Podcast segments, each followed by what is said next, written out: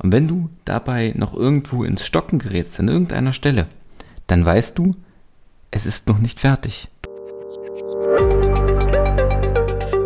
Und damit hallo und herzlich willkommen zu einer weiteren Episode von Employer Branding to Go, der Podcast, der sich darum kümmert, dass du die richtigen Worte für deine Arbeitgebermarke findest.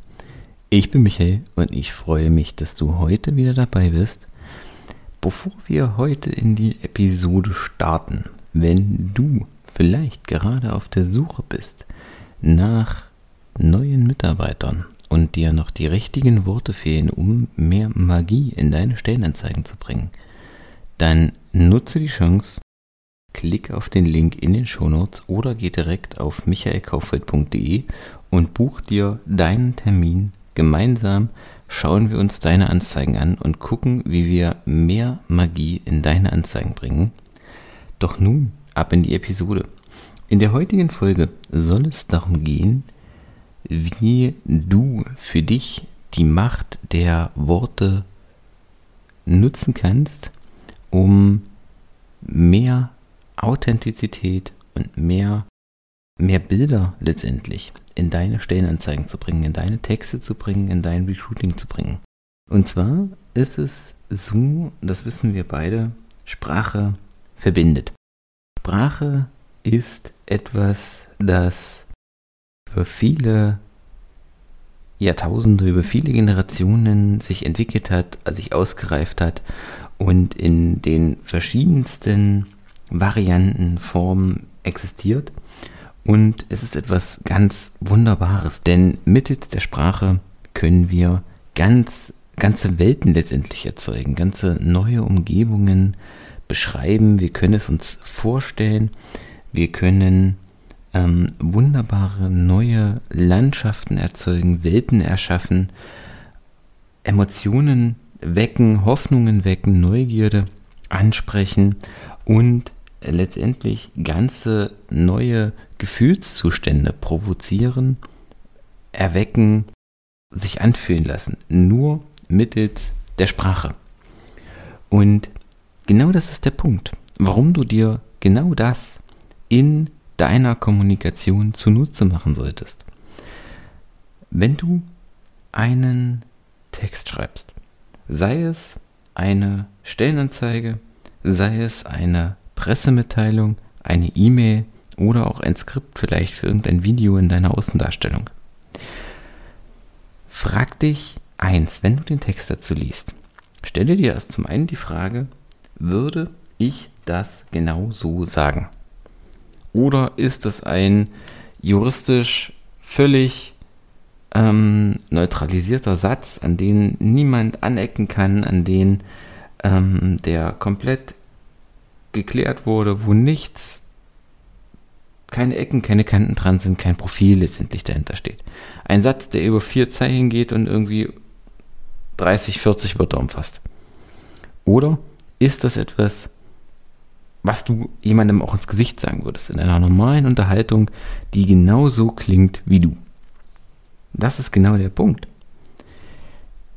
Schreib, wie du auch sprichst wie du dich auch unterhältst mit deinen Mitarbeitern, mit deinen Bewerbern, mit deinen Kunden und Kollegen. Lass es natürlich klingen. Denn dann wirst du es automatisch schaffen, dass dein Text einen anderen Ton kriegt, eine andere Tonalität, dass dein Text eine natürlicher klingt wie in einer normalen Unterhaltung letztendlich. Dann hast du schon mal die Tonalität. Und dann ist der Punkt, was sagst du? Also das eine ist die Tonalität, das ist das Wie möchtest du es sagen? Das andere ist das Thema, was sagst du? Denn nur um jetzt bei der Stellenanzeige zu bleiben, wenn ich dich jetzt frage, du arbeitest zum Beispiel als Buchhalter und ich frage dich, was machst du denn dort eigentlich auf der ganzen Stelle? Dann würdest du doch auch nicht anfangen, mir zu sagen, Buchen von Sachkonten, äh, Anlagevermögenverwaltung, äh, Kontenrahmen erstellen, Liquiditätsplanning, Reporting an den Vorstand. Und ratterst mir einfach nur eine Liste an Stichpunkten runter. Also kannst du natürlich machen, spricht ja nichts dagegen, aber dann würde ich zum Beispiel als dein Gesprächspartner dich verwirrt angucken und mich fragen, ob du vielleicht schon den einen oder anderen Drink zu viel hattest. So redet niemand. Du beschreibst ja dann auch, was genau du auf deiner Tätigkeit machst. Welche Buchungen du so durchführst, welche Lohn, wie viele Lohnzahlungen das sind, womit letztendlich kurz gesagt dein Alltag sich den ganzen Tag füllt, was du den ganzen Tag auf dieser Stelle machst. Und vor allen Dingen, das ratterst du auch nicht nur in drei Stichpunkten runter, sondern du formulierst einen Satz daraus. Und genau das ist am Ende der Punkt. Genau das ist das, worauf es ankommt.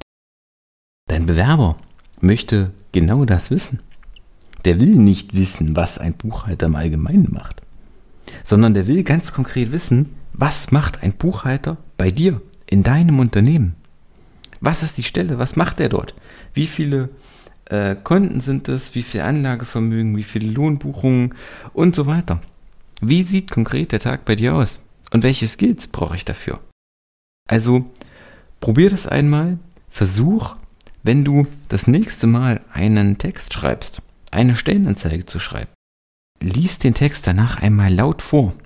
Denn wenn du ihn laut vorliest, dann merkst du, wo ist er rund, wo passt es.